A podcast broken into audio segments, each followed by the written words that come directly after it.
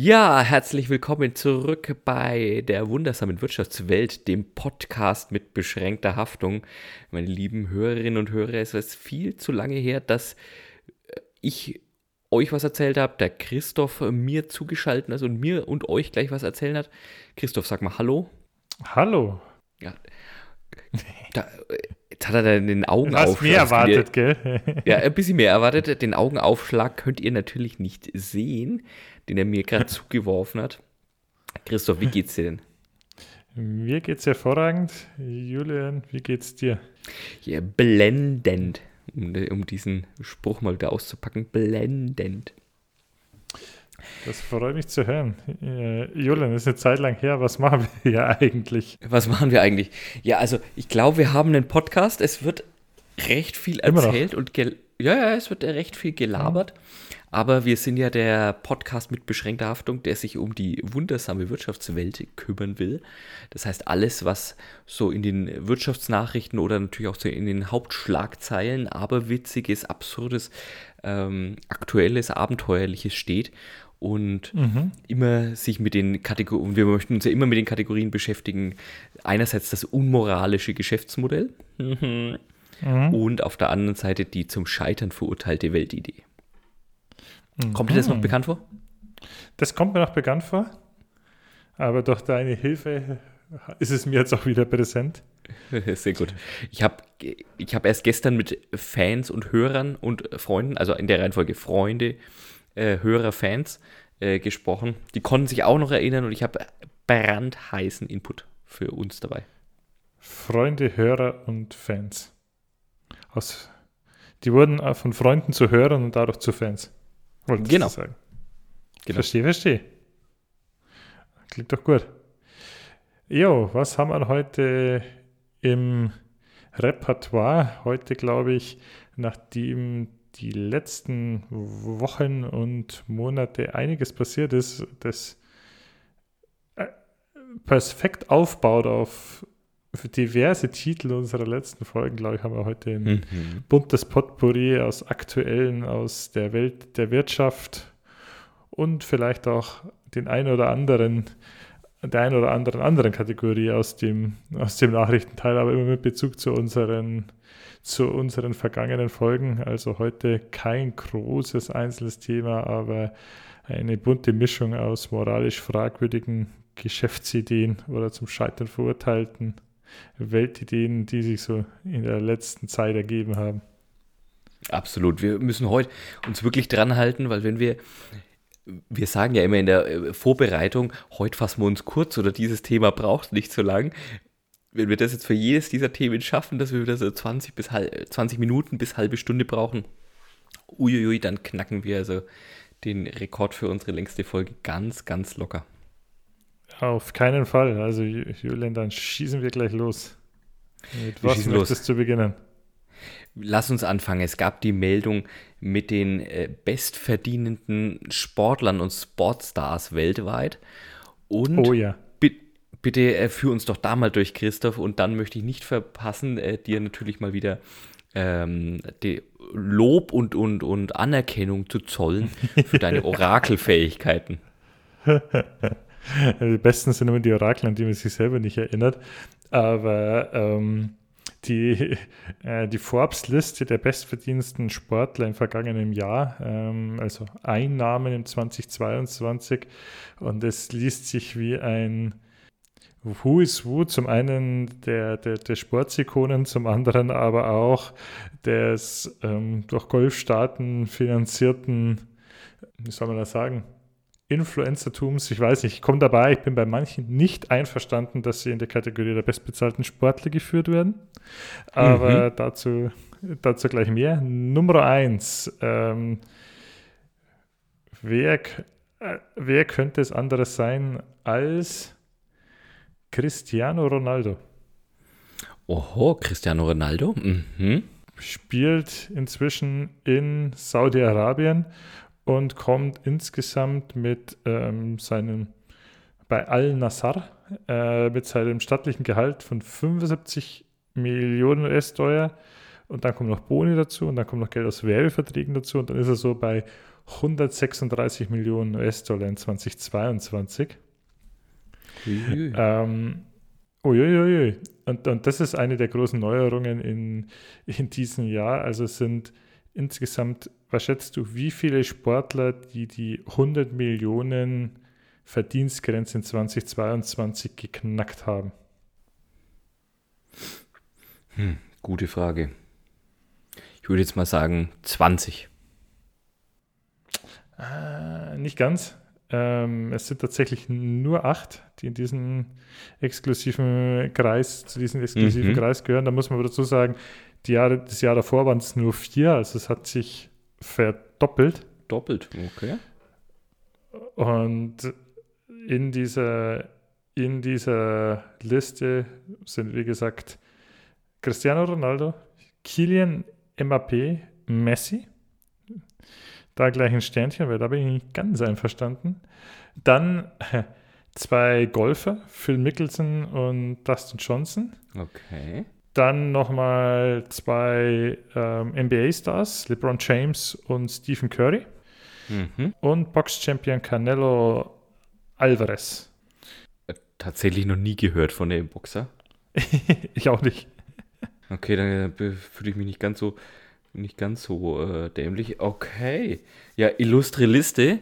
Äh, irgendwie bei den, ja. bei den Fußballstars dann, na, aus europäischer Sicht kann man es dann doch immer irgendwie nachvollziehen. NBA hochbezahlt, wussten wir auch. Die Golfer, naja gut, wir hatten ja erst vor einigen Folgen drüber gesprochen, über das Sportswashing und über die, ähm, mhm. wie viel Geld da auch reinfließt aus den Golfstaaten. Also in, mhm. Golf, haha, haha. Ähm,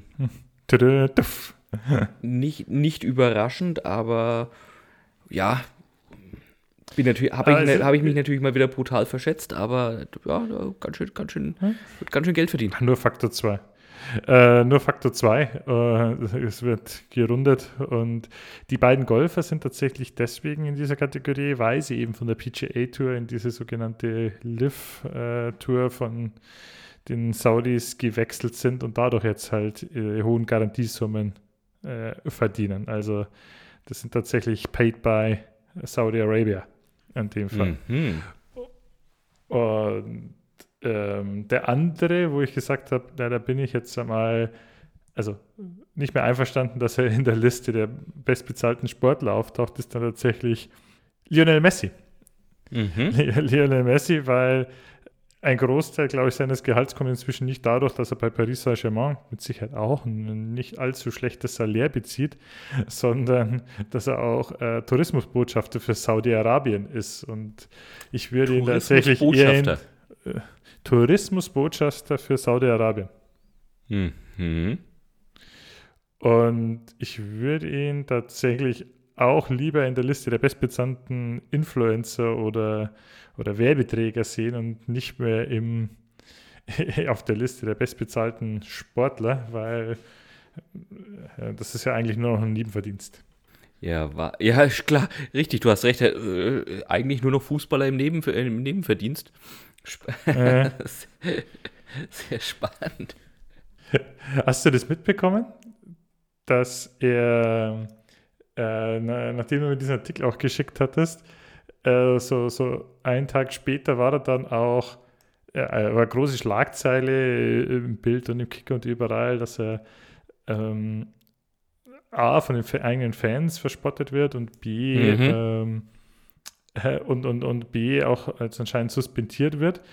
Ähm, weil er nach, äh, naja, haben irgendwie eine nicht so ganz ruhmreiche Niederlage in der französischen Liga gemacht und gehabt. Und dann war am nächsten Tag Training angesetzt gewesen und er hat halt dann, er musste halt Prioritäten setzen, ja, ist halt einen schon länger ausgemachten Trip an einen eigentlich geplanten freien Tag nach Saudi-Arabien gemacht, um da halt ein bisschen Tourismusbotschafter zu, zu spielen. Ich wollte gerade sagen, äh, muss man Prioritäten, wenn der Hauptjob ruft, ja, äh, ne? ja Ir irgendwie, irgendwie, muss, irgendwie müssen die Brötchen auf den Tisch. Also, äh, na, ne, hier, irgend so ein komisches Training, ne, bloß weil irgendwie der Spieltag nicht so gelaufen ist, mein Gott, also müssen, müssen sie sich doch mal, müssen sie doch mal verstehen können. Also Julia, wenn jetzt du hier der, der, der Bezirksliga-Kicker wärst und dein Arbeitgeber schickt dich auf Dienstreise, kannst du auch nicht sagen, du äh, nee, ich muss jetzt hier trainieren für genau. für den Abstiegskampf gegen die, genau. gegen die Kreisliga. Also ganz, ganz völlig klar.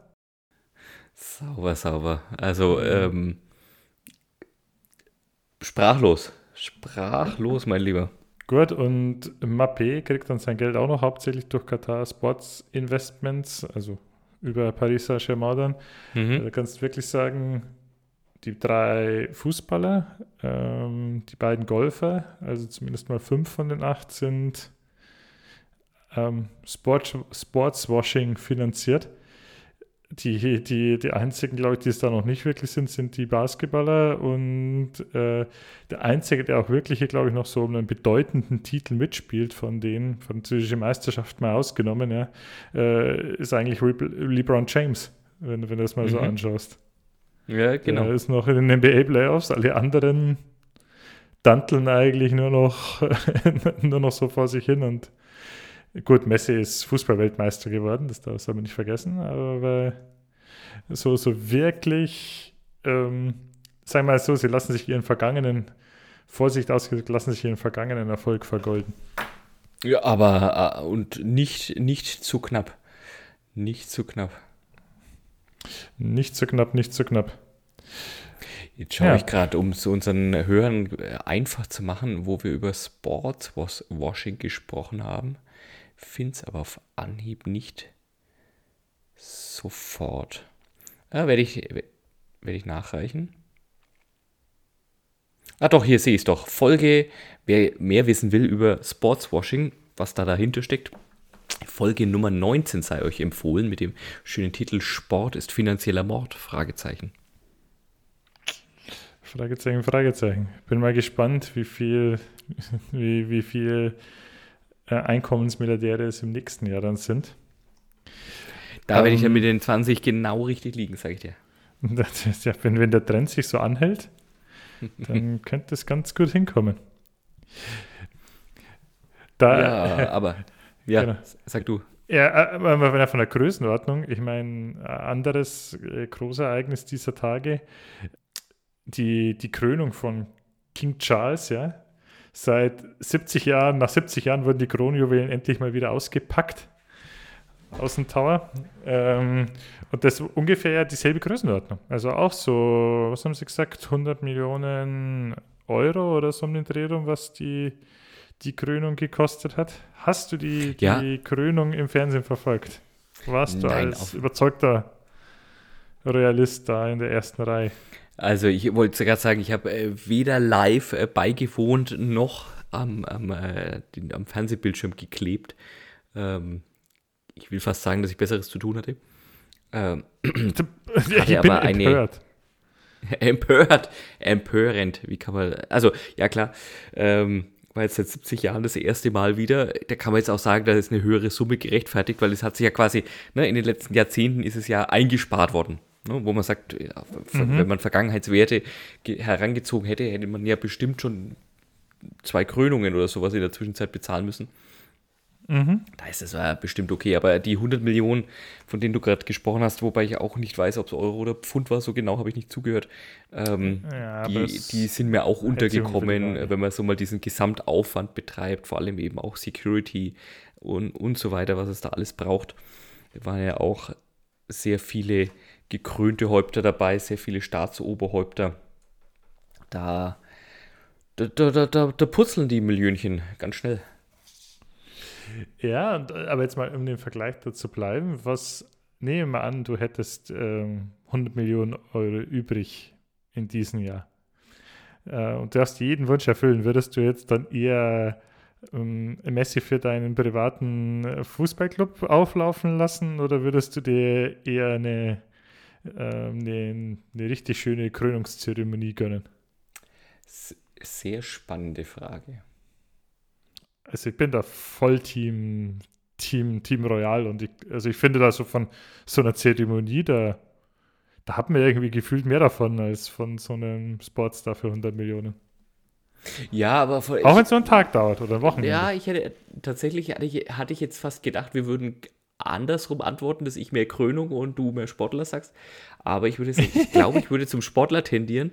Einfach das aus dem, dass, dass, ich mir den, dass ich mir denke, da habe ich länger was davon. Also gehe ich mal davon aus, wenn er gut gehalten wird, ne, schön immer raus darf jeden Tag und so gut gefüttert wird, ja, dass, dass ich einfach länger was davon habe als von diesem einen Tag Krönung. Ja, wo ich bei meinem Glück äh, ist da auch noch das Wetter schlecht oder irgendwie sowas. Ja, aber wenn ich einen Messi habe, dann kann ich sagen, so, jedes Wochenende, jalla, komm, raus geht's und auf. Dazu möchte ich zu bedenken gegeben, letzte Krönung vor 70 Jahren, also das ist dann schon ein Jahrhundertfest, was du da hast. Während Fußballer äh, begrenzte Karriere und du musst ja dann äh, im nächsten Jahr wieder 100 Millionen in die Parko werfen. Ja, da hast du auch wieder recht, ja. Ah. Aber schau, ähm, von den, von den Trikots, es laufen bestimmt mehr, mehr Jungs und Mädels rum mit Messi hinten auf dem T-Shirt als jetzt mit König Charles. ich hoffe doch. Ich sage mal so, in einer Welt, in der es andersrum wäre, möchte ich nicht leben. Ein Paralleluniversum. oh Mann, du. Äh, äh, vielleicht auch hier in der Selbstreferenzierung. Wir haben ja über den König äh, Charles auch schon gesprochen, weil du gerade gesagt hast, die Kronjuwelen sind mhm. hervorgeholt worden. Ähm, wie er da genauer Bescheid wissen will, vor allem auch, was da so an Vermögenswerten wohl in der royalen Familie vorherrscht, dem sei unsere Folge Nummer 23 mit dem schönen Titel Ist King Charles Herr seiner Kronjuwelen? Fragezeichen. Sehr ans Herz gelegt. Der Eine, Antwort sehr, sehr, sehr hoch, das war, glaube ich, sogar die meistgeklickte Folge im letzten Jahr. Kann sein, kann sein. Und Oder unter den Top Antwort 3 auf jeden Fall. überraschen. Ja, ja, auf jeden Fall. Und was man, also, ohne, ohne im Eigenlob jetzt hier zu versinken zu wollen, in der ganzen Berichterstattung jetzt natürlich über die, ähm, über die Krönung kam natürlich etliches wieder zur Sprache von der damaligen Folge. Also wer die Folge gehört hat, war die Krönung perfekt vorbereitet. Ja, das hoffe ich sehr, dass wir damit auch wieder einen kleinen Beitrag geleistet haben. Ja, absolut. Wenn wir gerade noch auf der Insel sind, äh, also der, mhm. der, der Eng England sind, da habe ich noch was anderes Bescheuertes. Äh, na, das, oh, das war jetzt, das war äh, das war sehr wertend. Ich äh, habe ein wunderbares äh, Video gesehen, ganz offensichtlich von einem Briten aufgenommen. Ähm, was man so im Hintergrund sieht, ist, sind auch Londoner Straßen. Und zwar hat der was ganz mhm. Verrücktes gemacht, ähm, Christoph. Mhm. Der hat, das, äh, ohne jetzt ins britische Wirtschaftsrecht einsteigen zu wollen, aber in, es ist einfacher, Firmen zu gründen. In, in, in mhm. England als eben in Europa oder speziell im deutschen Rechtssystem. Und es scheint wohl auch mhm. deutlich einfacher zu sein, dort erstmal eine, eine aktienausgebende Gesellschaft, ich will jetzt nicht gleich sagen Aktiengesellschaft, weil wie gesagt, die heißen da so ein bisschen anders, aber eine mhm. aktienausgebende Gesellschaft, Rechtsform zu gründen. Das hat mhm. der Gute gemacht und macht einen Eindruck so, also sah jetzt nicht ganz so jugendlich aus wie der Philipp Amthor, aber schon eher so, so Studententyp maximal, ja. Also das war jetzt. Aber BWL-Studententyp. äh, Eindeutig BWL-Studententyp, einmal in den Geltopf gefallen und äh, auch sonst sämtliche Klischees. Ja, absolut, absolut. Könnte auch noch Jurist sein. Okay. Ja, um also mal die Klischeeschubladen zu bedienen, mhm. könnte auch ein Jurist sein. Auf jeden Fall, was der gemacht hat, hat sich seine eine eigene Firma gegründet. Natürlich nur auf dem Papier irgendwie existent. Und hat, was hat 100, was waren es? 100 Billionen, also 100 Billionen, also 100 Mil 100 Milliarden Shares ausgegeben. Also, okay. Ne, also eine, eine äh, Shares, also Anteile Aktien, ausgegeben mhm. und ist dann raus auf die Straße und hat also wirklich so, so einen Stand aufgebaut wie im Trempelersmarkt ne, und hat also Passanten auf der Straße angesprochen, ja, ob sie in sein Unternehmen investieren wollen, bla bla bla. Er hat so einen kurzen Pitch gemacht und hat also tatsächlich eine gefunden, die gesagt hat, ach ja, das klingt irgendwie lustig, findet sie spannend und ihm 50 Pfund gegeben hat für diesen einen Anteilsschein, den sie da erworben hat. Alright. Aufgrund dieser Transaktion hat der Gute dann einen Brief geschrieben an die, an die Ratingagenturen. Es gibt ja nicht nur die großen mhm. Ratingagenturen, so Standard Poor's und Moody's und wie sie alle heißen. Es gibt mhm. auch noch andere, so Prüfungsagenturen, Ratingagenturen. Und die haben ihm also bestätigt, dass dieser Sachverhalt rein technisch dazu geeignet wäre, zu sagen, seine Firma ist 50 Pfund mal 100 Milliarden Shares wertvoll. Was ihn technisch zum reichsten Mann der Erde gemacht hat. Technisch. Technisch. Technisch funktioniert auch der Kommunismus. Richtig. Ähm, er hat dann auch äh, direkt vorgelesen, also es war ähm, in dem Brief, dass also darauf hingewiesen wird, Achtung, die Wahrscheinlichkeit, dass er vom Finanzrecht her gerade etwas tut, was sehr stark Richtung Betrug geht, nur weil er natürlich etwas vor. weil das, natürlich das klingt wie die Antworten von ChatGPT. genau, ähm, dass er da etwas tut und das auch damit sofort dann seine Firma abgemeldet hat und das Ganze, wie gesagt, eher so als ähm, jetzt für die sozialen Medien nutzt. Mhm. Ähm, fand ich aber großartig irgendwie zu sagen, dass so mal auch unser, unser Verständnis von Wertschaffen, ne, von äh, Realwirtschaft und, und wie sehr eigentlich Finanzwirtschaft entkoppelt ist, weil sie einfach, wie gesagt, hier unser Klischee-BWLer ähm, wie viele Abermillionen äh, Shares auch aufschreibt und dann sagt, okay, ich habe einen gefunden, der mir jetzt irgendwie einen Fuffi dafür gibt. Zack, technisch der reichste Mann der Welt. Zack. Was uns natürlich sofort dazu bringt, mein Lieber, wie schaut es denn eigentlich aus mit unseren PMBH-Aktien? Das, die, die Dokumente sind vorbereitet und da schreiben sie hier, hier und hier. Ja, das klingt, das und wird, dann, das wir, wird dann werden auch wir zu den den, den, den das können wir natürlich äh, Podcast in der Welt. Nicht nur, nicht nur schön, nicht nur einflussreich, sondern auch noch reich. Das wäre großartig. Wir können aber echt anfangen, das so über so, über so Merchandising nachzudenken. Oder so kannst halt bei uns halt ein paar Anteilsscheine erwerben als Merchandise. Das auch, aber da müssten wir noch, also Merchandise, das klingt so nach Arbeit, Anteile verkaufen. Er scheint mir der sehr viel, sehr viel einfachere Weg zu Reichtum und Ruhm. Auf jeden Fall, das musste ich mit dir teilen. Diese, ja. Diese, Lo diese Logik fand ich einfach, fand ich einfach, ähm, ja, sowas erfreut mein Herz irgendwie. Bei der Höhle der Löwen habe ich ihn noch nicht gesehen. Da wäre er, glaube ich, auch ganz gut gelandet. Da würde er gut reinpassen, meinst du? Ja, glaube schon. Hm. Ja, und dann lass uns doch nochmal drauf gucken. Äh, eine der weiteren Nachrichten, wer jetzt auf einen Schlag deutlich reicher geworden ist, ist die Familie Fissmann. Okay. Fiesmann, sagt die dir Familie was? Fiesmann. Ich glaube, die, die, tauchen, ich glaube, die tauchen beim Wintersport immer auf irgendwelchen Werbebanden auf. Äh, richtig, genau, das sind die Heizungsbauer, ein mittelständisches, mhm. ein, eine, eine der großen familiengeführten Unternehmen in Deutschland, kein Konzern, aber schon ein großer Mittelstand.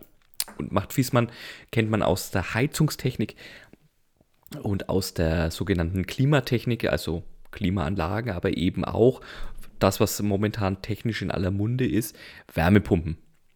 Mhm. Und die mhm. haben also tatsächlich, ähm, dieses Unternehmen wird geführt von einem Max Fiesmann, in der, ich kann dir nicht sagen, in welcher Generation, aber es ist also, wie gesagt, Familienunternehmen, deutscher Mittelstand, wie man sich das so vorstellt. 14.000 Mitarbeiter äh, in 120 oh. Niederlassungen weltweit.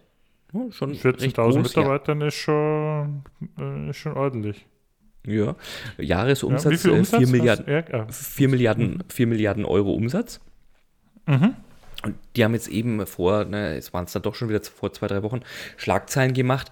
Sehr kurz nachdem sich also die, die äh, Koalition darauf geeinigt hat, ähm, wie zukünftig, welche Heizungen zukünftig verbaut werden sollen und welche eben nicht mehr verbaut werden sollen in Deutschland.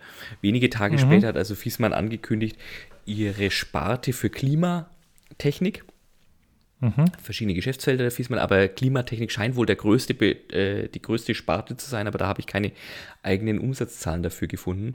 Geht mhm. an den US-amerikanischen Hersteller Carrier Global und die Alright. legen dafür mal stattliche 12 Milliarden Euro auf den Tisch hat natürlich sofort einen Aufschrei gegeben. In, in, in ne? Ist das jetzt der Ausverkauf des deutschen Wirtschaftsstandorts? Müssen wir uns mhm. Gedanken machen hinsichtlich Heizungs- und Energie- und Wärmewende? Ähm, mhm. Oder ist es am Ende gar ein gutes Zeichen, weil so viel Potenzial gesehen wird, weil es Investitionen gibt, die dann Investitionen nach Deutschland holt und so weiter. Riesenschlagzeilen. Christoph, was hast du denn so noch dazu gehört, gelesen, dir, dir für Meinungen verschafft? Ich glaube, es gibt noch einen Konkurrenten, dessen Name jetzt wieder entfallen ist, die gesagt haben, sie machen das jetzt nicht über, also sie, sie brauchen auch mehr Kapital, sie brauchen auch mehr, ähm, mehr für die Energiewende, äh, um mehr Investitionen, aber sie machen es organisch und, und äh, über andere Möglichkeiten als über einen Verkauf. Weißt du noch, wer das war? War das Burderos? Oder? Ich wollte gerade sagen, die anderen großen Namen sind Buderos oder Weiland, sind so die deutschen mhm. Hersteller, mhm. die man noch kennt vom Namen her. Das habe ich, hab ich gehört. Ja.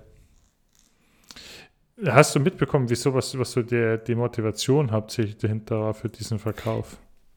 Ich habe äh, hab zwei verschiedene Quellen angeschaut. Eine, ein, mhm. ein Podcast äh, ähnlich wie unsere, wo ein bisschen analysiert worden ist und ein Podcast, wo also tatsächlich der Max Fiesmann selber dazu Stellung mhm. bezogen hat oder, oder eben gefragt worden ist. Mhm.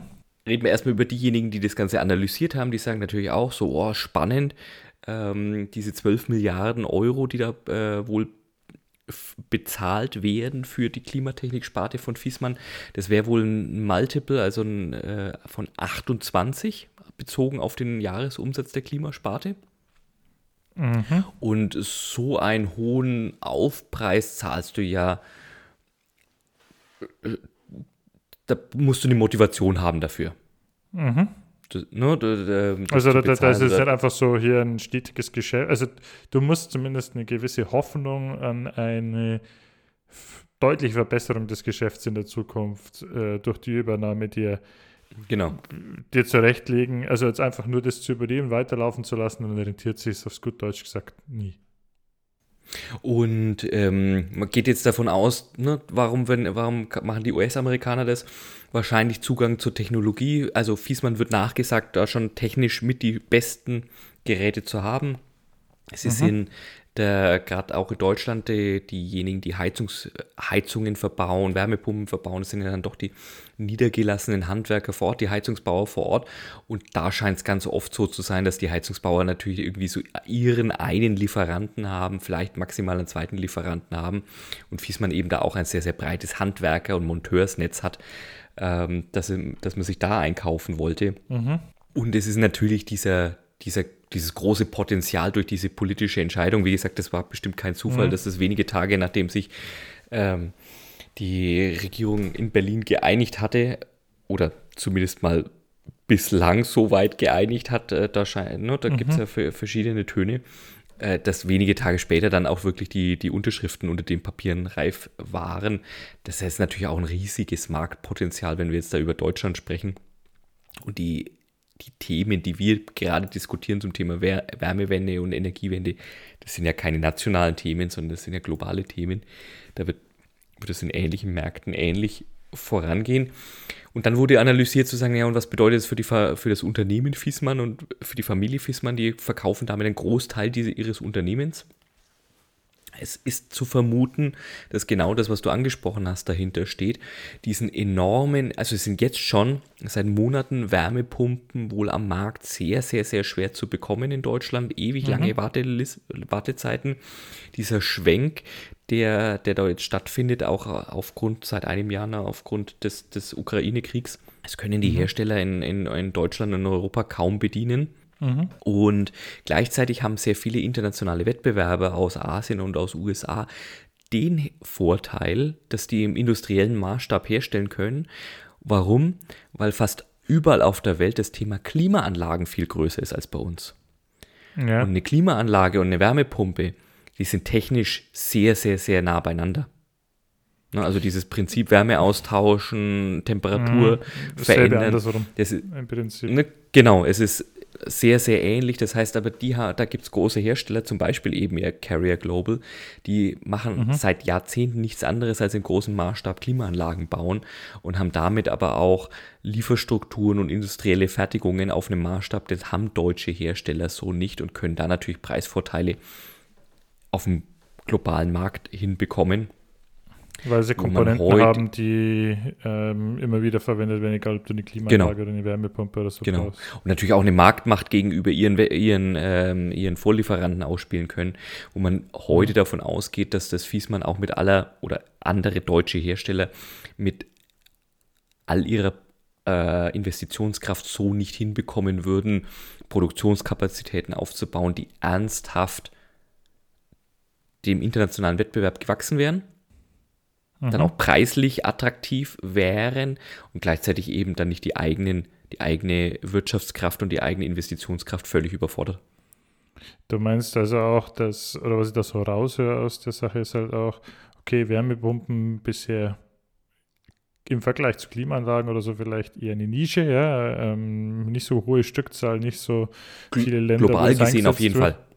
Genau, meine ich ja global gesehen, aber an dem ja, Moment, absolut. wo die Stückzahlen in eine Richtung gehen, wo du dann sagst, ähm, da lohnt sich dann die Massenproduktion, da werden dann andere, die Kompetenzen auf dem Gebiet haben, aber halt vielleicht nicht mit Wärmepumpen, werden dann da auch darauf aufspringen, ähm, wo du dann sagst, also spätestens ab dem Zeitpunkt hast, ist es dann für dich als spezialisierten Anbieter vorbei, weil es, wenn es sobald es ein Massenprodukt wird, äh, musst also do or die. Das ist wie mit der Bäckerei so in der Richtung, entweder du machst die Kette und wirst groß und genau. oder du machst halt irgendwann zu. Genau das. No, und genau das, und da wird jetzt eben der, der, Max Fiesmann in dem Interview selber dann eben genau das gesagt. Es ist eine Stärkung des Geschäfts. Äh, es ist, wird da auch ganz spannend, diese 12 Milliarden Euro, von denen ich gerade gezählt habe, Kaufpreis, die fließen natürlich nicht in Bar, sondern werden auch im Großteil an Aktien, an Anteilen an Carrier Global gekauft. Das heißt, die Familie Fiesmann wird auf einen Schlag der größte Einzelaktionär von Carrier Global. Mhm. Kriegt damit natürlich auch erheblich Gestaltungsmöglichkeiten, so hat es zumindest der, der, der Max Fiesmann dargestellt, um dann natürlich auch darauf einzuwirken, dass gegebene Versprechen in die Standorte in Deutschland, äh, Jobgarantien und so weiter und so weiter dann auch wirklich eingehalten werden. Aber da merkt man schon, da verabschiedet sich jemand im ersten Moment denkt man ja so, warum, warum kaufen die jetzt dieses lukrative Geschäftsfeld, jetzt gerade, wo bei uns Politik äh, der Weg geebnet wird.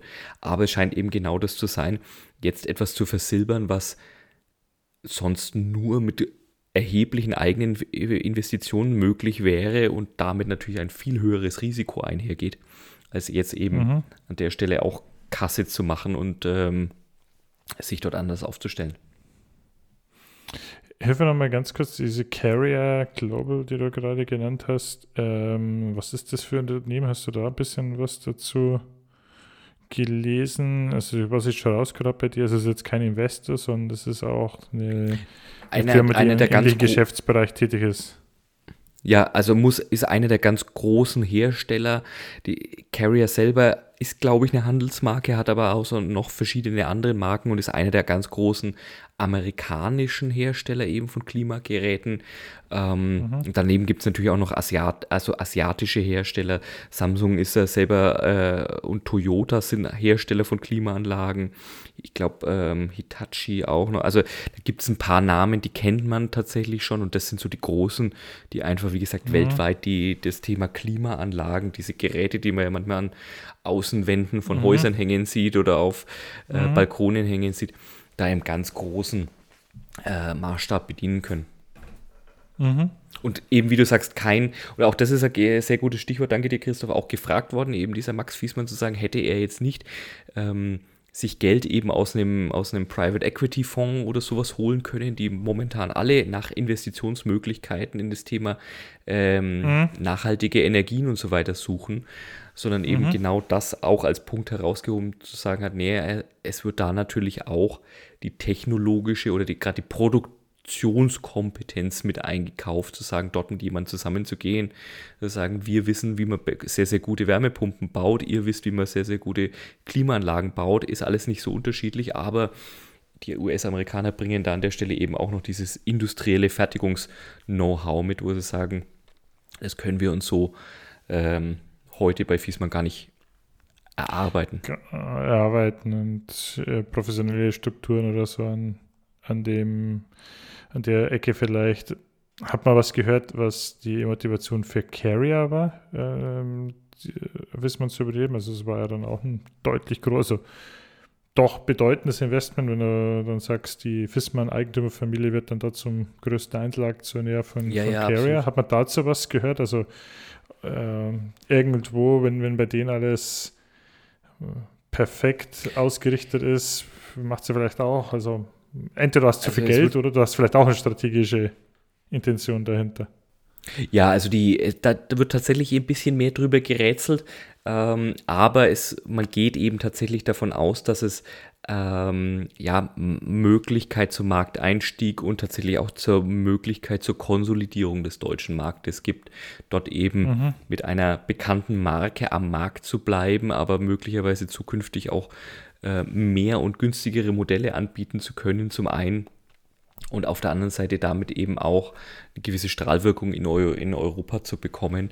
Der amerikanische mhm. Markt ist da wohl relativ aufgeteilt. Die, wie gesagt, die, die asiatischen Märkte sind sehr, sehr aufgeteilt. Hier scheint es mhm. noch bei uns und eben in, in den europäischen äh, Ländern noch echtes Wachstumspotenzial in dem Thema zu geben. Verstehe, verstehe. Ich, ich persönlich, es, es mag aber meine persönliche Einschätzung und ein kleines bisschen auch Klischee sein, bin immer vorsichtig bei US-amerikanischen Unternehmen, weil ich viele gerade am Markt sehr große Unternehmen äh, aus dem US-amerikanischen Raum immer als sehr, ich sage mal, nicht wirklich innovationsfreudig und oftmals, mhm. oh, wir haben die letzten 20 Jahre industriell verschlafen, weil in den USA hat alles funktioniert, was wir bisher gemacht haben, aber international sind wir längst abgehängt.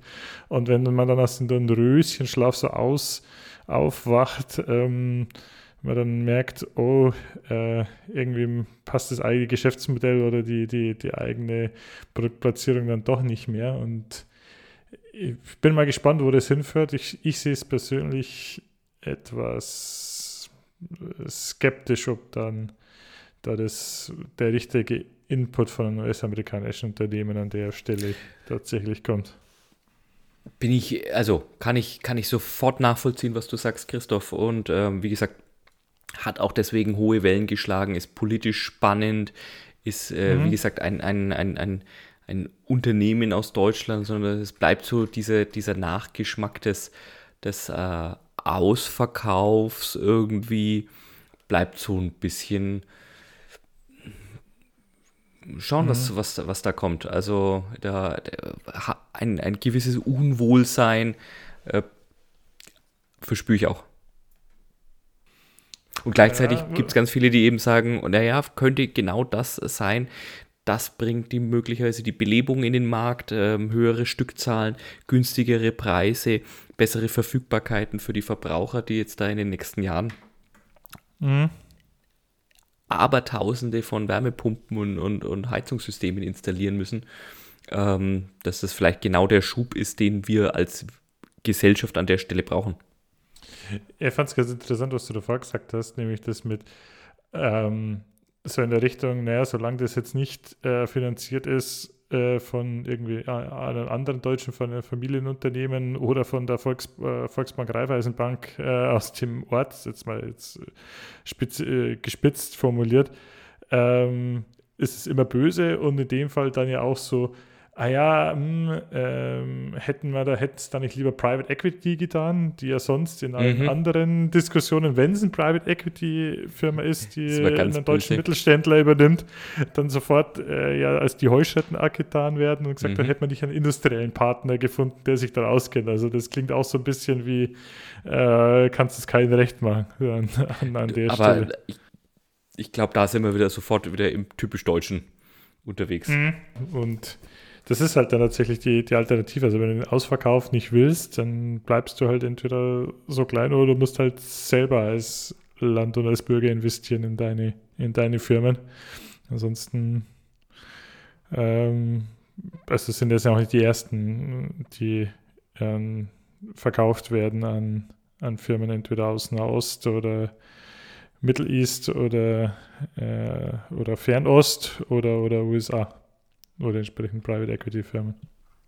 Absolut. Darf ich dir noch äh, ein... eine Frage, äh, genau, eine Frage ja. hätte ich noch dazu. Weißt du, wie viel Fissmann von ihrem Umsatz in Deutschland und wie viel sie international machen? Weil du vorher noch gesagt hast, ja, das ist sehr spezialisiert in Deutschland. Ah, habe ich, äh, habe ich leider nicht rausbekommen. Wie gesagt, jetzt aus den, aus den verschiedenen Recherchen nur eben die 4 Milliarden Euro Gesamtumsatz, dass die Klimatechnik einen Großteil davon ausmachen muss, mhm. aber äh, sonst weniger gehört. Da gibt es wohl also Möglichkeiten in der, über die Rechtsstrukturen äh, da das Ganze etwa mhm. so ne, im, im guten Gewissen zu halten. Ich habe es aber, ich habe es gerade nochmal kurz parallel recherchiert, dass auf ihrer Homepage, ohne dass sie Details sagen, sagen sie 53 Prozent machen sie im Ausland. Also was umgekehrt mhm. heißt 47 Prozent in Deutschland, das ist schon sehr deutschlastig. Also da gibt es schon, ja, ja, ich, und ich unterstelle mal, der Rest kommt auch viel im europäischen Ausland. Also ich glaube, die haben schon auch noch Potenzial für, äh, für Steigerung mit einem internationalen Vertriebs- und Servicenetz und so weiter und so weiter. Absolut. Wenn wir gerade über, ähm, weil du es gerade gesagt hast, niemandem recht machen kann und sagen wir mal, unsere mhm speziellen Probleme in Deutschland würde ich gerne noch ein Thema dazwischen schieben, was mich tatsächlich mhm. in dieser Mischung aus bestürzt und erheitert hat. das, das, sind die Besten. Und es gibt vielleicht wenig, es gibt wahrscheinlich wenig unqualifiziertere Leute als uns beide, um jetzt gleich über dieses Thema zu sprechen. Aber Christoph, mhm. kannst du dir unter dem Wehrbeschaffungserlass etwas vorstellen? Oder äh, erstmal markige Worte, ne? so Erlass, Wehrbeschaffung. Kannst du dir da unter dem Wehrbeschaffungserlass etwas vorstellen? Alle diese einzelnen Worte sagen mir was, aber zusammenbringen sie doch nicht. Also ich denke mal, es geht um die Beschaffung der Bundes Bundeswehr und um einen Erlass, um die, die Beschaffung vielleicht zu ändern, reformieren. Sowas in die Richtung. Ja, äh, Volltreffer, mein Lieber. Du bist da äh, im freien Assoziieren ja, immer viel besser als ich, aber das macht den Charme des Ganzen hier ja aus. Ähm, ich weiß nicht, wie es dir ging, aber ähm, direkt nach der, es wurde ja die Zeitenwende ausgerufen äh, aufgrund der, mhm. der, der, geopolitischen Umstände und mhm. ein Sondervermögen auch ins Leben gerufen, 100 Milliarden, mhm. die für die Bundeswehr zur Verfügung stehen sollen. Und ich weiß nicht, wie mhm. es dir ging, immer wenn ich zum Thema ähm, Ausrüstung der Bundeswehr höre, wird relativ schnell im nächsten Satz darüber gesprochen, über die Schwierigkeiten im Beschaffungswesen der Bundeswehr. Mhm. Und das ist jetzt wohl der nächste Angriffshebel. Oh, das klingt jetzt auch irgendwie sehr mhm. martialisch. Also die Möglichkeit, etwas zu verbessern äh, vom äh, amtierenden Verteidigungsminister Pistorius wo ich immer geneigt bin, Pistolius zu sagen, so, ne? Aber irgendwie, das hat was, äh, gut, hat was Martialisches. Aber gab es nicht, gab's nicht auch diesen einen, ähm, wie, wie hieß er von, von den Paralympics, der das, der hieß ja, der, der Läufer. Der, sein, der Läufer, der äh, eventuell seine Frau, Freundin äh, erschossen hat oder auch nicht erschossen ist auch hat. fies, ne, dass er ganz viele ihn noch deswegen kennen äh, und nicht mehr, oder das Sportliche in den Hintergrund getreten ist. Ja, den Pistorius gab es auch. Mhm. Ist auf jeden Fall nicht derselbe Mann. Ich kann dir nicht okay. sagen, ob sie nicht irgendwie über drei Ecken vielleicht doch verwandt oder verschwägert sind, aber es ist nicht, auf jeden Fall schon mal nicht derselbe. Okay. Auf jeden Fall mit dem Wehrbeschaffungserlass soll es jetzt darum gehen, schneller zu beschaffen. Mhm. Also Zeit soll zukünftig äh, das maßgebliche Kriterium sein, was dafür für gleich gesorgt hat. Am nächsten Tag ist also sofort die Chefin dieses, es gibt ein Wehrbeschaffungsamt, das ist also irgendeine mhm. Unterbehörde, mhm. sofort mhm. vor die Presse getreten ist und sagen, ja, haben, hat sie alles verstanden, Zeit total wichtig, Komma, aber es gibt ja Rahmenbedingungen und dies gelten, gilt es auch weiterhin einzuhalten. Ne? Also wieder typisch deutsch, ne? ja, ja, ja, aber. Erstmal die Abers. Äh, mhm jetzt fand ich es aber besonders spannend, jetzt wollte ich dich kurz durchführen. Was sind denn die drei, es gibt drei Punkte, die in diesem Wehrbeschaffungserlass dafür sorgen sollen, dass es zukünftig schneller geht und auch günstiger und besser passende Ausrüstung für die Bundeswehr gibt. Und da ist es für mich irgendwo abgebogen ins Absurde, wenn das die Möglichkeiten zur Verbesserung sind, dann, dann wird mir so ein bisschen was klar. Und deswegen bin ich mal gespannt, wie du da drauf ah, schaust. Ich bin ja mal gespannt, wo, wo, wo es hingeht. Ich sage, ich habe ein bisschen oberflächlich davon was gelesen, ja. aber schauen wir mal. Also darum sage ich, meine Schüsse ins Blaue sind jetzt nicht komplett aus der Dunkelheit heraus, aber ja, ja. mehr als eine kleine Energiesparlampe habe ich jetzt da auch nicht angeknipst. Ähm, und es ist so, klar, es ist so, es ist auch so, es ist auch so typisch deutsch. Also das ist das, was mich so ein bisschen dran auch äh, erfreut. Ich meine, also es soll schneller werden. Du sagst Ziel Nummer eins, Beschaffung beschleunigen. Äh, Umfeld, wo wir uns bewegen, in einer großen Behörde. Ähm, jetzt oh, war ich in keinen größeren Behörden aktiv, aber vielleicht in größeren Konzernen. Also versuche ich es mir da mal abzuleiten, was da normalerweise Beschaffung entschleunigt, um das mal einigermaßen mhm.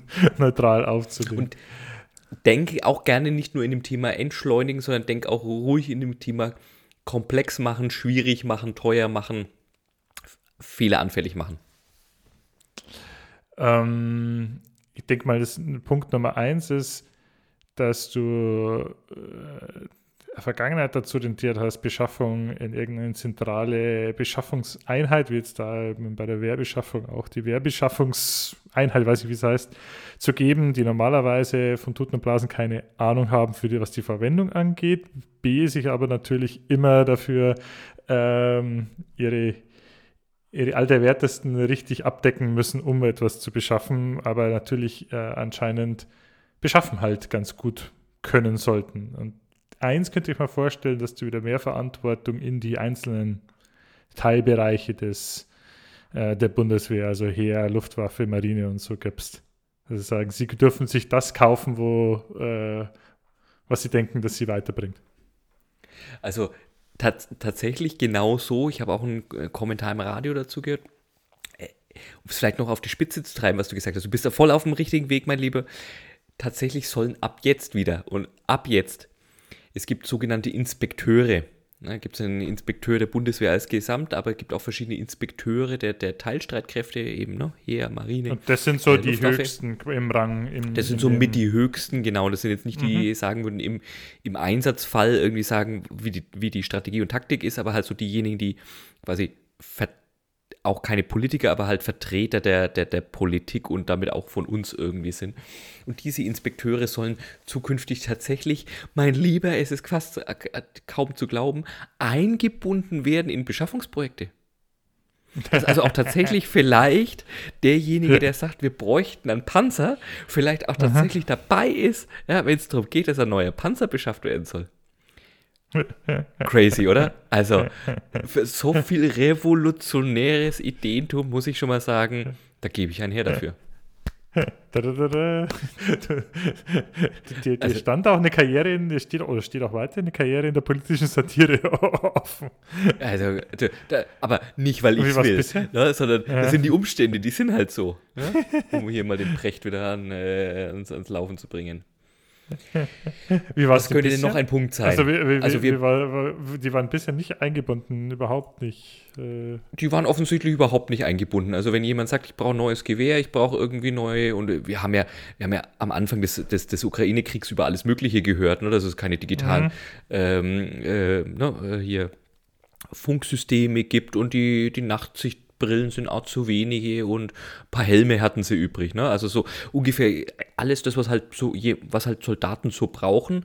Diejenigen, mhm. die dafür verantwortlich sind, dass die Soldaten, die es dann auch haben, auch richtig einsetzen, sind überhaupt nicht offensichtlich gefragt worden bei Beschaffungsprojekten. Mm, ist es die Frage, sind sie überhaupt nirgends niemals gefragt worden? Oder war das halt ein klassisches, gib mir deine Anforderungen, mach da am besten einen 300-seitigen Katalog und dann melden wir uns nach fünf Jahren wieder mit all dem, was wir, was wir aus dem Katalog nicht erfüllen können und starten dann einen zwölfjährigen Prozess, um ja. darüber nochmal zu diskutieren. Also ich, über, ich überspitze jetzt absichtlich, es wird äh. bestimmt so sein, wie du es gesagt hast, irgendwann hat irgendjemand bestimmt mal grundsätzliche Anforderungen definiert, wie gut dann diese grundsätzlichen Anforderungen waren. Hm, wissen wir auch, mhm. sei mal dahingestellt, aber es klingt so, als wäre dann jemand losgelaufen und wäre dann nach sehr langer Zeit mit irgendwas zurückgekommen, wo du sagst, nee, so funktioniert aber heute das, also Projektmanagement und Arbeiten mit verschiedenen Anforderungen funktioniert einfach nicht so, sondern da musst mhm. du im regelmäßigen Austausch sein, sondern es ist die Gefahr, dass einfach irgendwas produziert oder beschafft oder entwickelt wird, was völlig dran vorbeigeht, einfach relativ hoch.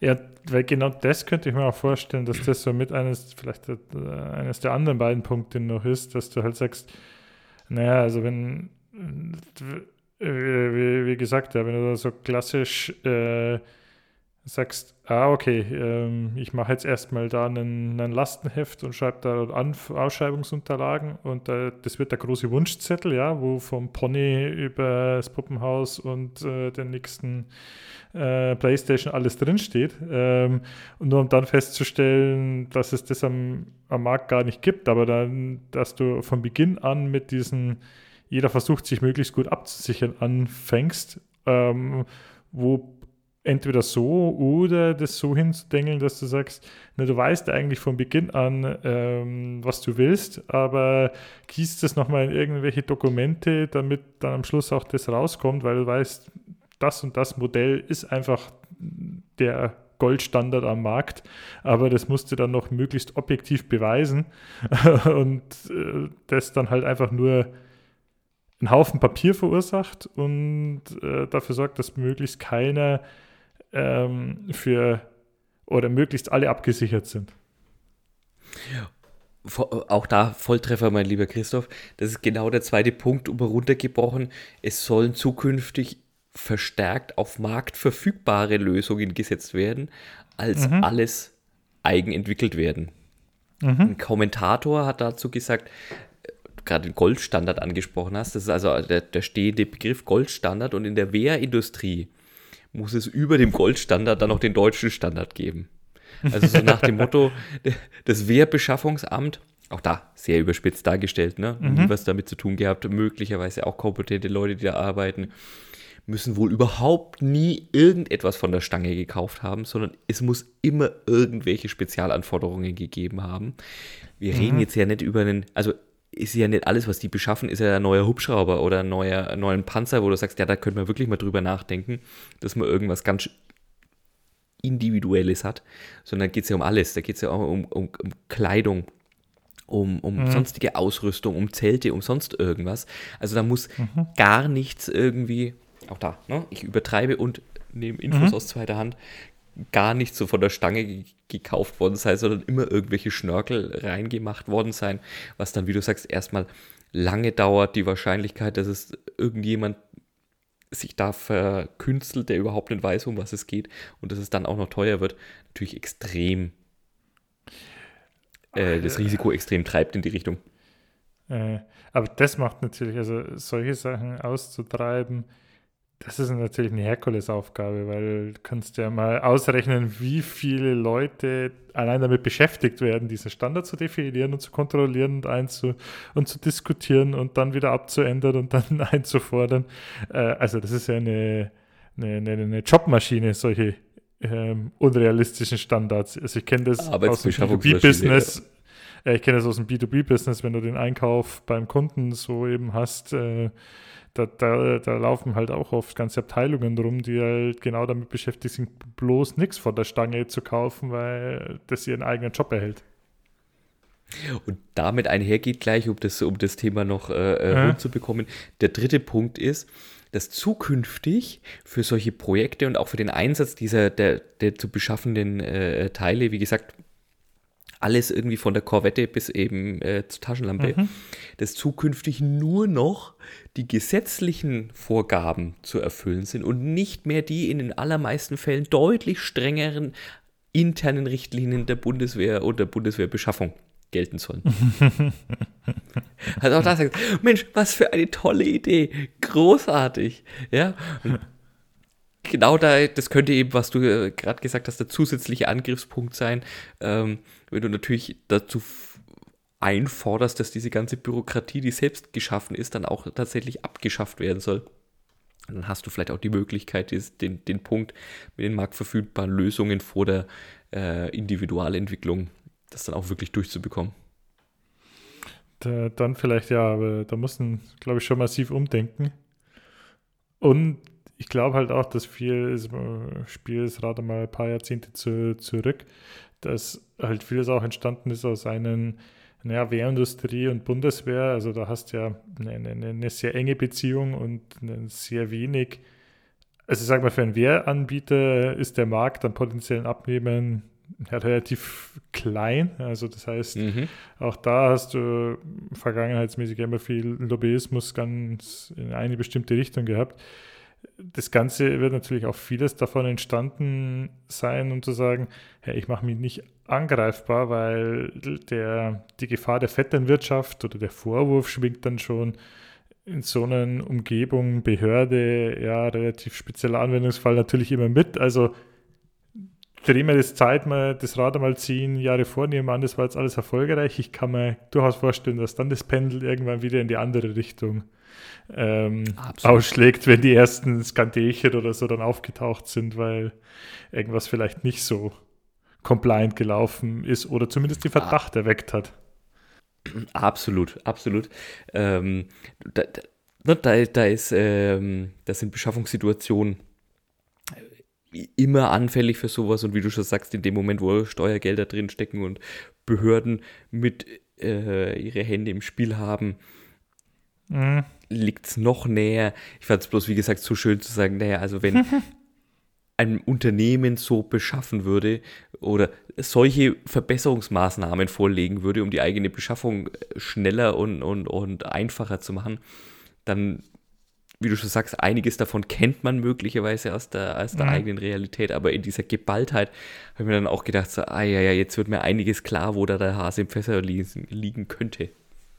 Ich glaube, das ist schon ein Spezialfall dort. Ich behaupte aber auch, dass du die, dieselben Maßnahmen auch bei 95 Prozent der DAX-Unternehmen anwenden könntest und da, auch nicht ins Leere laufen würden. Da vielleicht noch eine Randnotiz, und das ist, äh, Entschuldigung, dass ich mich jetzt mit meinen Themen vordränge.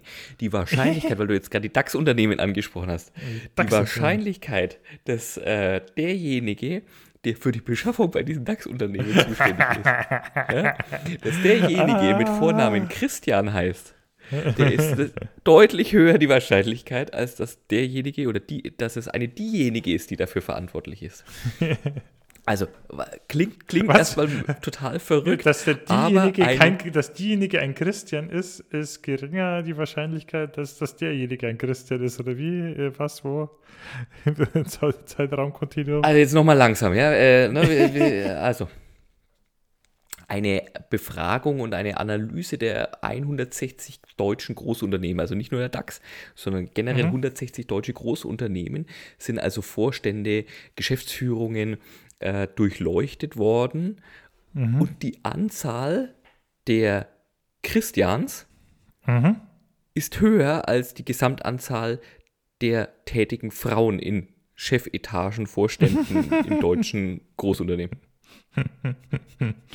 Oh mein Gott. Also du sagst jetzt unter Ob jetzt Frauen Chefs dabei sind, die sich als Männer identifizieren und ein Christian sein wollen, oder ob Christians dabei sind, die sich als Frauen identifizieren, ist nicht geklärt an der Stelle. Ist, glaube ich, für die wichtig.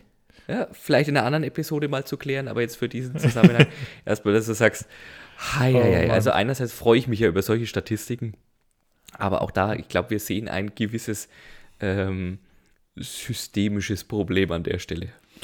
Äh, ja, doch. Äh, Eltern nennt eure Kinder nicht mehr Christian, weil irgendwann wird es die Antichristian-Quote für, für Vorstände und Chefs geben. Genau. Das wäre der, Elternrat, der Elternratge Elternratgeber PMBH, ja. Genau. Der, der, ne, wie bei den Simpsons, der No Homers Club. Ein Homer ist okay, aber mehrere Homers sind schon wieder verboten. Das ist einfach zu viel. So schaut's aus. Ähm, was dann auch irgendwie lustig war, der Artikel stand da dann auch, dass sich irgendwas wieder gedreht hat, weil dann tatsächlich gab es das ein oder andere Unternehmen, wo ein Christian aus dem Vorstand ausschied und eine Frau nachrückte. also da ging es dann plus eins, minus eins. Äh, äh, wunderbar. Ab, apropos, ja. apropos Indikatoren, die man nicht selbst die man sich selbst nicht ausdenken kann. Hab's letztlich auch wieder gelesen, der Weißbierindex äh, wurde wieder vor, ähm, veröffentlicht vom Verband der bayerischen äh, was war es, der Verband der bayerischen Wirtschaft und er liegt bei 101, ist leicht gesunken. 100, da ist das Glas ich bin ja Berufsoptimist, da ist das Glas halb voll. Das heißt, es ist ein bisschen mehr als halb voll gerade, das Glas. 200 ist ein komplett volles Weizen. Sei nur mal gut, erwähnt. Okay. Jetzt kommen wir unseren Informations- und Nachrichtenauftrag für die bayerische Wirtschaft an dieser Stelle auch nachgekommen. Äh, das sage ich gleich. Prost, mein Lieber. Prost. Jetzt lass uns mal die Niederungen der deutschen Wertbeschaffung, des, Deu des, des, des bayerischen Weißbiers hinter uns lassen. Gehen wir mal lieber in Richtung Innovation, in bahnbrechende Vision, visionäre Schaffenskraft. Einer unserer Dauerbegleiter hier im, im Podcast, weil Themengarant. Elon Musk hat wieder zugeschlagen. Gleich mit mehreren mhm. Themen. Christoph. Doppelt und dreifach. Erzähl mal. Ja, zum, aber das passt dann vielleicht noch gerade noch zu. Ah, nicht passt nicht mehr ganz in die Werbeschaffung, aber sag mal so, es hat auch gefackelt und, und gezündelt, ja. Ähm, ja. Und äh, natürlich auch un, un, unser Fable für Explosionen ähm, bedient. Großartig. Space, SpaceX-Rakete äh, ge, gestartet, getest geflogen und dann in einen großen, in einen, in einen großen Knall ähm, sich, sich selbst zerstört, äh, was nicht so ganz geplant war. Das war natürlich wieder, äh, jetzt mal ganz neutral betrachtet, einfach ein Highlight. Ich finde es auch äh, toll in dem Unfall, Umfeld, was man sagt, ja, von Fehlerkultur und Umgang damit, während hier alle eher so spöttisch und das ja explodiert und bla bla bla, sagen eigentlich sowohl NASA wie Elon Musk wie auch SpaceX, ja, waren voller Erfolg. Alles nach Abheben war eh die Sahne oben auf der Kirschtorte oder die Kirsche oben auf ja. der Sahnetorte, ich weiß es nicht. Und äh, ja, passiert. War, war, ist, ist eh schon weniger passiert, als wir gedacht haben. Weiter geht's. Nächster Versuch wird wieder ein bisschen besser. Oder vielleicht auch nicht, aber dann lernen wir wieder was daraus. Also fand ich so. Also, also es sind offene Fehler oder Fehlerkultur und auch so Erwartungshaltung fand ich ja, äh, inspirierend. Du, absolut. Also das, ähm, und ich glaube, wir, wir haben ja über den letzten Folgen schon immer wieder gezeigt, wir sind jetzt ja keine unkritischen äh, Elon-Fanboys. Mhm. Auch da muss man sagen, ne, das ist die bislang größte Rakete, die gebaut worden ist. Also das stellt die bisherigen Space Shuttle sowieso, aber auch die, die ganz normalen Ra äh, Raketen einfach total in den Schatten. Das, was da getestet worden ist, das System, das soll mal 100 Menschen befördern können. Mhm. Bislang sitzen in so, eine, in so einer Rakete 100. Bislang sitzen in so einer Rakete vorne in der Kapsel irgendwie drei. Also mhm. das muss man sich mal, das muss man sich auch mal auch mal klar machen, zu sagen, was, über, über was da überhaupt gesprochen wird. Und und auf der anderen Seite, wie du schon sagst, äh, eine gute Explosion, da bin ich immer dafür zu haben. Ich habe da, ich dachte, ich, dachte, ich sehe nicht richtig irgendwie so da den, Nachmittag irgendwie vor mich hingearbeitet, äh, keine Schlagzeilen, nichts angeguckt und so weiter. Und plötzlich hieß es da irgendwie so Breaking News, irgendwie Rakete explodiert. Und ähm, nachdem meine Kinder gerade sehr interessiert sind an alledem, was, was so Raumfahrt, Sternbilder und so weiter ist, haben wir uns dann alle gleich zusammen vor den Fernseher gesetzt und also diese vier ja. Minuten Zusammenfassung dann eben von Start in riesiger Rauchwolke, riesiger Feuerschweif und dann eben bis zur Explosion angeschaut. Ich habe mich tatsächlich mehr amüsiert. Äh, ich muss den Kids dann erst klar machen, dass da natürlich niemand zu Schaden gekommen ist, außer irgendwie, äh, ne? Ich musste ihnen dann erklären, die, die Kamera, die sie da die ganze Zeit gesehen haben, das war irgendein Roboter. Dann haben sie sich, dann waren sie traurig, dass der Roboter möglicherweise mit explodiert ist. Also muss ich noch ein einen Weg gehen, bis da die, die Explosionsfans äh, im Haus die Herrschaft übernehmen können. Julian, also jetzt mal das erste hast du richtig gemacht in der Vaterschaft, du hast niemanden Christian genannt, äh, deiner Nachkömmlinge, also da schon Stimmt. mal Haken dahinter.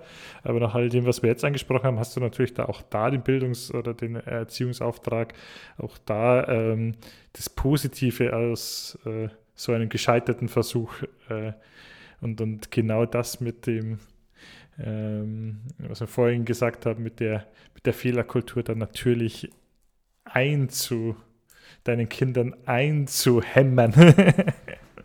ja, ich, ich nehme das voll, voll ernst. Ja, bin begeistert. Ich nehme das voll ernst. Ja, also SpaceX-Raketen, da werden wir, werden wir noch mehr davon hören. Und mhm. was kommen noch für Schlagzeilen aus dem Hause Musk? um das Ganze zu finanzieren, hat er das Abo-Modell für seine blauen Twitter-Haken eingeführt. Ich glaube, es kostet jetzt irgendwas 9,25 Dollar äh, pro Monat. Eine Identitätsprüfung ist nicht mit enthalten, damit du einen blauen Twitter-Haken bekommst. Ähm, gleichzeitig hat aber der Chef, also der Elon, auch ein paar Leuten was vielleicht doch sein Interesse ist, dass sie auf Twitter erhalten bleiben, den blauen Haken spendiert, was dann auch zu Schlagabtauschen auf Twitter geführt hat, unter anderem mit LeBron James, der sagt, ich zahle doch für nichts, wieso habe ich weiterhin einen blauen Haken? Und der, der Elon sagt, geht auf meinen Nacken und äh, LeBron Wert darauf legt zu betonen, dass er definitiv kein Apokunde ist an, an, an der Stelle, aber er kriegt seinen blauen Haken nicht los. Also auch ein schweres Schicksal der Gute, ja, aber die, äh, auf jeden Fall ähm, äh, spannend, diese ne, Integrität, also weiß gar nicht, ob man Integrität an der Stelle sagen kann, aber wie sich da auch innerhalb weniger Monate da so ein Twitter, ne, äh, Elon Musk, also es wird nicht nur gefeiert, ne? wird schon teilweise auch sehr kritisch gesehen, äh, wie Elon Musk da über Twitter seinen Einfluss oder einen Einfluss gewonnen hat welche, mhm. welche Neuerungen da kommen und eben, wie du sagst, dass sich dann eben ein internationaler äh, Sportstar so positioniert, dass er eben sagt, er will da auf keinen Fall so wahrgenommen werden, als würde er dieses Abo bezahlen, um da nicht in die, in den, ja, vielleicht in den Verdacht zu kommen, ähm, sondern sich da eben davon abgrenzt sogar. Anstatt einfach zu sagen, können wir, können wir auch einfach sagen, danke. Ja, also, dass, dass du mir das spendierst. Man könnte auch sagen, ich melde mich komplett ab. Das soll nach wie vor ja möglich sein. Äh, kann man denken, ja, aber ich glaube, da, sind wir, ja, glaub, da sind wir im sehr theoretischen unterwegs, mein lieber Christoph. das meinst, sobald du so mal die 10 Millionen Follower überstiegen hast, machst du das äh, nicht mehr. Ich glaube, da, da, das, das, sind dann andere Mechanismen bei, so im Kopf und so. Achso, ja, irgendwo musste er die 100 Millionen im Jahr auch auch wieder verdienen. Von nichts kommt nichts. Von nichts kommt nichts. Apropos, kleine Randnotiz, wo wir gerade bei den US-Amerikanern sind, es mussten ja die Finanzen von Donald Trump ähm, offengelegt werden und ähm, ja, mit einer der Haupt- oder mit einer der Einnahmequellen neben natürlich Redner, Honorare und ähm, ja, für Geld für einfach seine Präsenz sind anscheinend, es gibt anscheinend auch Trump äh, Sammelkarten. die äh, also, und digitale Zeichnungen, also so die für 99 US-Dollar das Stück verkauft äh, ah, werden. Ja, ja, ja, Fand ich auch. Fand ich auch sehr geschäftstüchtig. Ich hatte jetzt äh, tatsächlich im ersten Moment sowas wie ein Quartett irgendwie so, du so sagen kannst, hier, äh, ne? heiße Luft 3000 sticht oder irgendwie sowas. So in die Richtung, glaube ich, wird es gehen. Wobei in der Alterskarte ja, wird er nicht gewinnen, nachdem der beiden, ich glaube, mit 82 kandidiert er jetzt wieder. Wenn er ja, sein genau. zweites Mandat zu Ende wäre, wäre das 86. Ja. Not bad. Ich glaube, da glaube ich, tut er sich und äh, möglicherweise auch den, den, den, den, der demokratischen Partei und damit ja dem Gegenpol zu Donald Trump, glaube ich, keinen Gefallen würde ich mich jetzt mal so als politischer Kommentator beschäftigen wollen. Ich fürchte, dass sich da viele Leute was anderes denken und vorstellen und dass das jetzt gerade kein vertrauenserweckender und sympathieweckender Attribut ist, zu sagen, da möglicherweise als ältester Präsident der, der amerikanischen Geschichte einzugehen. Ich sage mal so, glaube ich, das Vizepräsidentenamt war noch nie so wichtig, vielleicht wie in, an, bei, bei mhm. dieser Wahl. Ja, guter Punkt. Und glaube, andersrum ist es natürlich auch schwierig, als amtierender Präsident zu sagen, man, man tritt dich nochmal an, wenn jetzt nicht wirklich, also ja, er könnte immer das Alter anführen, aber dann käme sofort die Diskussion, ja, mit 81 funktioniert es und mit 82 nicht mehr oder so. Also ich glaube, mhm, das ja, ist schon gut. auch schwierig zu sagen, ah nee, also und auch den Amtsinhaberbonus äh, sich da zunichte zu machen. Also ich glaube schon, dass das auch mit einer Rolle spielt. Das ist äh, wohl durchdachtes, ähm, zweifellos. Mhm. Alright. Julian, was hm. hat, gab es noch für Schlagzeilen aus der Welt, der wundersamen Welt, der Wirtschaft? Ich glaube, unseren, unseren Nachrichtenticker haben wir soweit, glaube ich, wenn ich das richtig sehe, ganz gut abgearbeitet. Mhm. Ähm, ich will aber dir unbedingt erzählen vom Input, den ich jetzt eben von besagten ja, Freunden, Hörern, Fans gehört habe, die sofort also von unserer, von unserer Kategorie der moralisch fragwürdigen Geschäftsmodelle geradezu inspiriert und elektrisiert waren. und Alright. mir von zwei Geschäftsmodellen berichtet haben. Das eine brandaktuell, das andere hat schon ein bisschen, nur patina, ist auch schon ein bisschen länger her. Mhm. Aber du kennst ja mich, ich bin ja gerade auch bei den Geschichtsthemen sofort dabei. Mhm. Ähm, aber lass uns wegen dem aktuellen sprechen. Wir haben ja auch schon über äh, künstliche Intelligenz gesprochen, unsere äh, wunderbare Chat-GPT-Folge äh, mhm. vor, vor kurzem veröffentlicht. Und mir wurde berichtet, es gibt es wohl offensichtlich schon Anbieter, die sich über künstliche Intelligenz und den verfügbaren Daten, vor allem natürlich aus Social Media, aber auch anderen verfügbaren Daten anbieten, Avatare von Verstorbenen zu erstellen. Mhm. Und das wurde dann mir eben als, als moralisch fragwürdiges Geschäftsmodell gepitcht, weil ich da hatte ich dann schon irgendwie so, da ist mir Gänsehaut irgendwie in den Rücken runtergelaufen, zu sagen, da wird dann aus verfügbaren Daten kann natürlich alles sein. Das, kann, das können Tonaufnahmen sein, das können Videoaufnahmen sein, das können, wie gesagt, die Social Media Profile sein. Mhm. Da, da, ja, die Persönlichkeit eines Verstorbenen rekreiert und ein Avatar geschaffen, ein digitales Abbild geschaffen, dass dir dann bei mit dem du sich dann Trauer noch unterhalten kannst und bei der Trauer. mit dem du dich dann unterhalten kannst, deine Trauerarbeit irgendwie damit benutzen kannst oder eben nicht Abschied nimmst, aber irgendwie da klingt das für mich, ich will jetzt gar nicht sagen moralisch fragwürdig, weil es sofort äh, Missbrauch irgendwie ermöglicht, aber auch das ist natürlich gegeben, sondern auch glaube den Eindruck habe, dass das möglicherweise nicht für jeden Trauernden eine gesunde Option ist, äh, gesund im Sinne von psychisch gesunde Möglichkeit gibt.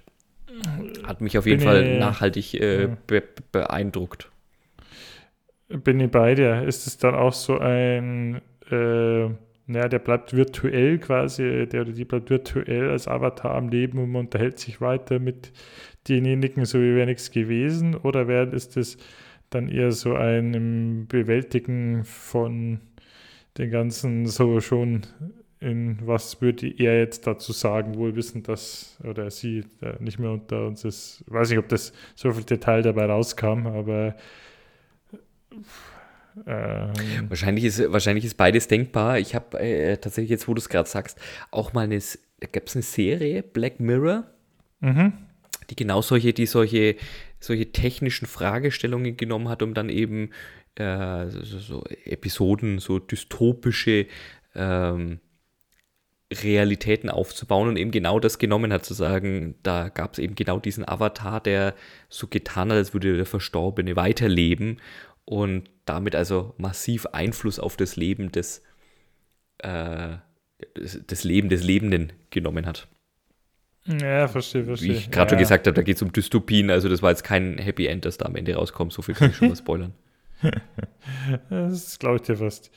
Ähm, ja, erinnert mich so ein bisschen an so Medien, also Medium und, und irgendwelche Wahrsager äh, und Wahrsagerinnen aufzusuchen und da mhm. mit irgendwelchen mhm. okkulten Möglichkeiten den, den Verstorbenen zu kontaktieren. So, so ein bisschen in die Ecke klingt das für mich, aber ich sage mal so, es ist nicht, überrascht mich jetzt irgendwie nicht groß. Es ist irgendwie so der logisch nächste Schritt.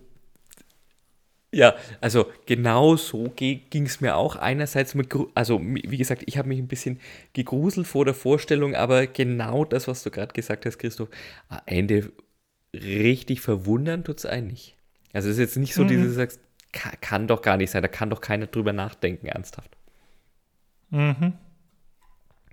Aber da, so wird es mit uns äh, weitergehen. Das andere Geschäftsmodell geht in eine ganz andere Richtung, mein Lieber. Ich sage nur Stichwort Affenhoden. Und oh, ja, ihr habt gerade richtig gehört, Affenhoden. Okay. Piep, piep, piep. Wir gehen. Du, du, es klingt so, als hättest du Fragen, aber also könntest du sie. Ich, nein, ich tue schon mal den, den Zensurknopf herrichten. Was meinst du?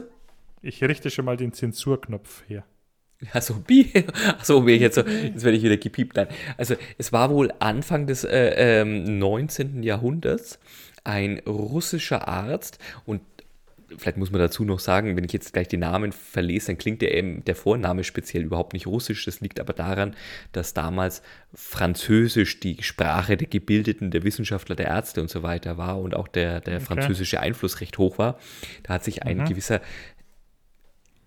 geboren als Sergei Voronov, hat er sich dann Serge Voronov genannt. Aha. Klingt auch irgendwie cooler, also so, ne, so ein bisschen mhm. äh, in, in meinen Ohren kam also auf die Idee und dass sich speziell Männer, ob es dann vielleicht auch Frauen gab oder eben Männer, die sich als Frauen identifizieren oder Frauen, die sich als Männer identifizieren, völlig egal. Auf jeden Fall, dass sich zur, zur Stärkung der Potenz und zur allgemeinen äh, Lebenskraft und Lebenswille und Dynamik sich also hm. Affenhoden mhm. da so an, an Oberschenkel unter die Haut verpflanzen lassen. Also nicht essen, nicht grillen und nicht irgendwo äh, heilige Zaubertränke draus machen oder so, sondern sich unter die Haut am, ich habe richtig gehört, unter die Haut am Oberschenkel ja, verpflanzen. Ja, tatsächlich. Und der, der gute Serge Voronov, der hat da tatsächlich also ein Geschäftsmodell daraus gemacht, ne, so über die man würde heute, glaube ich, also äh, ich glaube, der Begriff Scharlatan fällt einem das sofort ein, aber dann mhm. also auch über die Wunder, Wunderwirkungen darüber berichtet und dann eben diesen, diesen Eingriff, diese Prozedur eben als seine, seine Erfindung und seine Prozedur eben äh, vermarktet und auch als, wie gesagt, als Geschäftsmodell ausgerollt. Und ja, auch okay. damals, oder was heißt auch damals, ne? Es gab zu jeder Zeit, glaube ich, äh, in der Menschheit immer irgendjemanden, der sich was echt Crazyes hat einfallen lassen und andere Leute gefunden hat, die sagen, ja, da wollen wir dran glauben, dafür geben wir Geld aus. Hier, mach das mal mit mir. Ich habe Fragen. ist, ist was über den wirtschaftlichen Erfolg seiner dieses Angebots äh, überliefert? Da ist, es ist insofern was überliefert, dass ich dir jetzt heute gar nicht ähm, alles beantworten kann, weil ich jetzt gar keine Zeit hatte, seit gestern mir den Podcast mhm. dazu durchzuhören. Aber hier gibt es ein Shoutout an ähm, den Podcast. Darwin gefällt das. Mhm. Na, es geht also tatsächlich um ähnlich wie bei uns zum Scheitern verurteilte Weltideen, sondern da eher tatsächlich so diese wirklich ganz bekloppten Ideen. Mhm müssen nicht nur die zum Scheitern verurteilten Weltideen sein. Und da sei eben tatsächlich die äh, Episode empfohlen, die Affenhodenkur. oh, da wird äh, ausführlich drüber belegt. Ich werde mir, glaube ich, als erstes aber anhören, eine, die noch lustiger klingt, nämlich der Typ, der das Mittelmeer, der, der Typ, der das Mittelmeer trockenlegen wollte. ich, ich kann deinen, deinen Humor da nur bedingt nachvollziehen an dieser Stelle. Wieso? Sagst du, das Mittel, Mittelmeer trockenlegen gewinnt versus Affenhodenkur. Irgendwie spricht mich da die, die Überschrift mehr an. Und außerdem, wie gesagt, bei den Affenhoden habe ich jetzt schon mal Grund. Da, da habe ich jetzt schon mal ein grundlegendes Verständnis, was da wohl passiert ist bei den Affenhoden, beim, beim trockengelegten Mittelmeer. Da, da denke ich mir noch, okay, warum sollte das ein, warum sollte das jemand die Idee haben oder vorschlagen? da, da, du bist halt eher so der mediterrane Typ. Ja, definitiv. Alright, ähm, dann hebe ich mir meine Folgefragen, nämlich A, was über die Wirkung auch überliefert ist, dieser Affenkur, und B, was dann auch das persönliche Schicksal des lieben Serge äh, war, hebe ich mir dann auf für die Folge, äh, wo du uns dann über dein Podcast-Erlebnis vom trockengelegten Mittelmeer mit den Affenhoden berichten wirst. Definitiv, mein Lieber. Das, äh, ja, das, das, könnte prägend sein für mich. Ähm, aber ich dachte, hatte jetzt tatsächlich Angst, dass eine deiner Anschlussfragen ist über die, über die ähm, entmannten Affen, was mit denen so passiert ist. Ich weiß auch, es nicht. Auch. Ich bin mir auch nicht. ja. Bin mir aber nicht sicher, ob das der, der, der, Hauptpunkt der Geschichte war, aber das wollte ich dir an den moralisch fragwürdigen Geschäftsmodellen unserer werten Hörerschaft und Shoutout gehen da an, an den Sven und an den Seppi raus, äh, die mich oh, damit Mann. direkt angespitzt haben für unsere heutige Aufnahme. Ja, wunderbar. Haben wir doch gleich die Empfehlung der Woche. Absolut. Klingt nicht. Also ich, ich glaube, ich, ich werde mir die Affenhoden vor den Mittelmeer reinziehen. Also du meinst die, Podca die Podcast-Folge dazu? Nicht, die Podcast-Folge dazu, ja. ja. sehr gut, okay. Ja, man muss, man muss, man muss da sehr genau nachfragen. Äh, nicht, dass du hier anfängst, ne, was, ne? Ähm, ist er ja sehr über alle Zweifel haben, unser Christoph, sich da irgendwas einzuwerfen. Aber ich habe gehört, du warst in Amsterdam. Oder hast, bist auf den Spuren der Geschichte gewandelt, mein Lieber, was mich natürlich noch zur Selbstreferenzierung überhaupt bringt diese Woche, in dieser Folge. Ja, tatsächlich. Ich war dann auch auf so einer äh, Tulpenfarm und so eine Tulpenausstellung und auch da wurde diese, dort heißt es Tulpomania, ähm, thematisiert in den äh, frühen. Tulpomania. Frühen, ja, Tulpomania. Mit den Spekulationen in dem frühen 17. Jahrhundert, wo dann auch so, das wurde so veranschaulicht, dass das so eine Tulpenzwiebel so viel wert war wie ein, heute ein Porsche oder wie ähm, keine Ahnung, wie viel hunderttausende Tulpenzwiebel ähm, heutzutage. Ähm, ich habe auch da bei der Bootstour, also das Verwandeln auf der Geschichte, auch da für diese Reise, der, unser Pferd, Amsterdam-Pferd, die Tulpomania, oder äh, wie, ist unsere Folge dazu? Die Tulpenblase, oder? Die hieß, äh, das war die Folge Nummer 2, 321, Tulpenzwiebel ist jetzt meins. Ist meins. Hervor, hervorragende Vorbereitung für jede Reise nach, nach Amsterdam. Also von daher, äh, wer das machen möchte, ihr seht schon, nicht nur, wir machen ja nicht Selbstreferenzierung, damit wir uns selber gut fühlen, sondern es hat ja der, der Aufklärungsauftrag, der Weiterbildungsauftrag ist gegeben. Also von daher, Amsterdam hat vieles zu sehen und äh, wer sich über die Tulpenzwiebeln und die, diese wirklich wichtige Epoche der Geschichte informieren mag, bei uns reinhören und dann vor Ort anschauen. Wunderbar. Mein Lieber, ich glaube, wir haben alles, was auf meinem Zettel steht, besprochen. Wir haben alle all unser Pulver für heute verschossen. Ich glaube, das war auch gut aufmunitioniert. Das wäre Beschaffungsamt, wäre stolz auf uns, ne? Das wäre Beschaffungsamt, wäre wär stolz auf uns. Wir, können, wir, wir könnten einen Bundeswehr-Podcast machen, auch sondereingekauft. Äh, da kann auch ein marktverfügbarer Podcast kann doch da für die Erheiterung der Truppe doch gar nicht. so weißt du. Kann, kann, kann doch gar nicht äh, richtig sein. Wir sollten da vielleicht auch für mehrere hundert Millionen uns einen Exklusivauftrag über einen Unterhaltungspodcast für die Bundeswehr uns auferlegen, die alten beiden Zivis. Ich, ich wollte gerade sagen, ich, auch da, ich habe es ja vorhin schon mal gesagt, es gibt je, kaum jemanden, der wahrscheinlich schlechter dafür geeignet ist, Bundeswehr-Podcast zu machen. Aber wenn es um die Auftragsentwicklung geht, bin ich natürlich sofort bei dir. Ja, ja, wir, wir hören uns einmal ganz kurz die, die Anforderungen der Inspekteure an und dann entwickeln wir was ganz Eigenes. Perfekt. Für die Truppe auch völlig unbrauchbar. Ab ans Zeichenbrett. Genau. Demnächst hört ihr uns auf einem anderen Kanal, meine Lieben. Nein, um Gottes Willen, mit solchen Drohungen darf man nicht scherzen. Ähm, da kann ich ja nur sagen, meine lieben Hörerinnen und Hörer, bleibt uns gewogen, schaltet dann wieder ein, wenn ihr hören wollt, was der Julian und der Christoph äh, über die wundersame Wirtschaftswelt zu berichten haben und sich äh, ja, verabschieden mit dem, äh, mit, äh, dem Podcast mit beschränkter Haftung für diese Folge. Und bleibt uns gewogen, empfehlt uns weiter, gebt uns fünf Sterne und ja, einen schönen Abend noch. Julian, es war mir ein innerer, vollumfänglicher, total complianter Beschaffungsvorgang heute mit dir aufzunehmen. In diesem Sinne, gute Nacht. Ciao, ciao. Tschüss.